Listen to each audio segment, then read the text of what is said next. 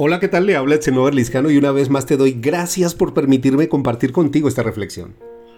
Hay una historia poderosa que deseo compartirte y que está en Primera de Samuel, capítulo 30, versículos del 1 al 19.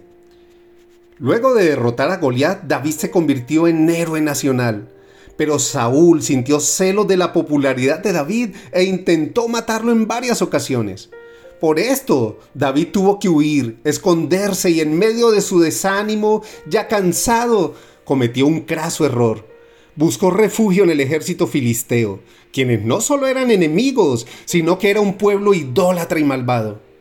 Peor aún, en todo ese tiempo, David quiso congraciarse, encajar con el enemigo para que lo aceptaran, pero no buscó a Dios. Aún así, ellos lo rechazaron y tras varios días de viaje, cansado y quizá frustrado porque sus planes no salieron como esperaba, decidió regresar a su ciudad. Pero al llegar se encontró con un panorama aterrador. Sus enemigos habían tomado la ciudad, saquearon las casas, quemaron la ciudad y se llevaron cautivas a las mujeres y a todos los que estaban allí, desde el menor hasta el mayor. Era pérdida total.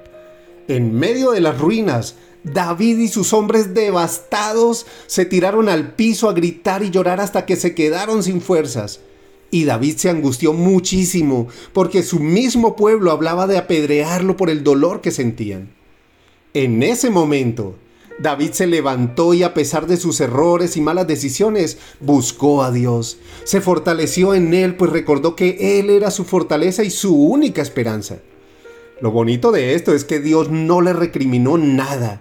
Por el contrario, lo escuchó, le habló y le dio esperanzas.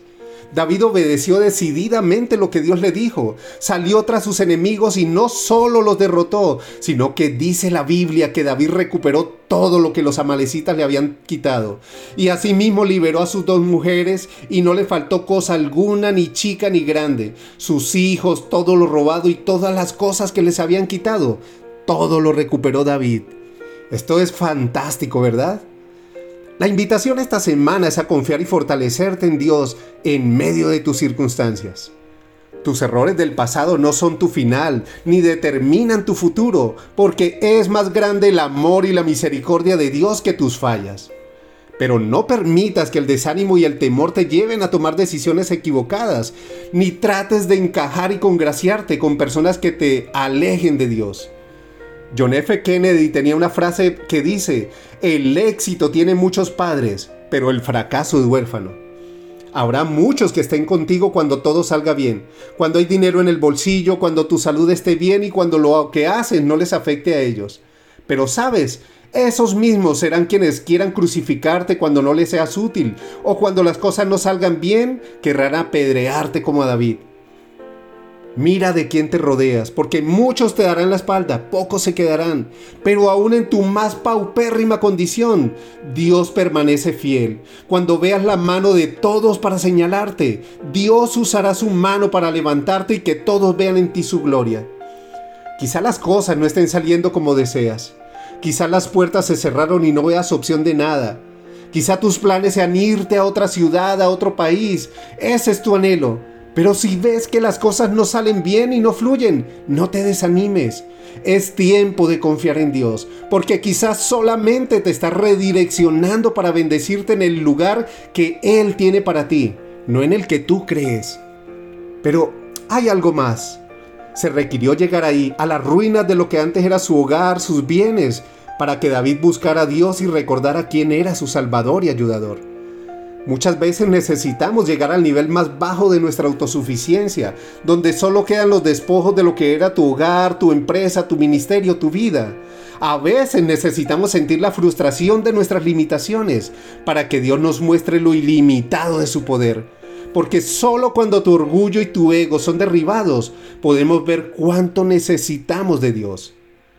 Pero esto es fantástico. Porque cuando David solo veía ruinas, destrozos y pérdida total, Dios le mostró una vez más su poder y su gloria. No sé cuántos de ustedes estén sintiendo que todo se acabó, que las pérdidas son incalculables e irrecuperables. No sé cuánto hayas fallado y tampoco sé la frustración, el dolor y la impotencia que estás experimentando al ver tu hogar destruido, tus negocios saqueados y tus sueños cautivos. Pero hoy vengo a decirte de parte de Dios, ya deja de llorar, deja de lamentarte y empieza a actuar. Seca tus lágrimas y deja que Dios te guíe, porque donde tú ves ruinas, muerte y derrota, Dios ve restauración, vida y victoria porque si Él te libró antes, no fue para dejarte perecer ahora. Así que levántate. El piso no es lugar para ti. La deshonra y el dolor no son tu lugar. Busca a Dios, porque Él tiene un lugar de bendición para ti y es Él quien pelea tus batallas. Y donde ves pérdida total, Él hará proezas. Dios te devolverá todo lo que el enemigo te robó. Tus sueños cobrarán vida y tus esperanzas volverán a florecer. Él hará posible lo imposible y cambiará tu lamento en baile y lo que sembraste con lágrimas, ahora lo cosecharás con risas. Él lo hará otra vez. Te aseguro que este episodio difícil no es el final, sino el inicio de la mejor temporada en la historia de tu vida. Pido a Dios que llene de paz tu corazón y de alabanza tu boca. Que esta sea una semana en la que veas respuestas a tus peticiones, que te guíe para que puedas ver su gloria en todas las áreas de tu vida.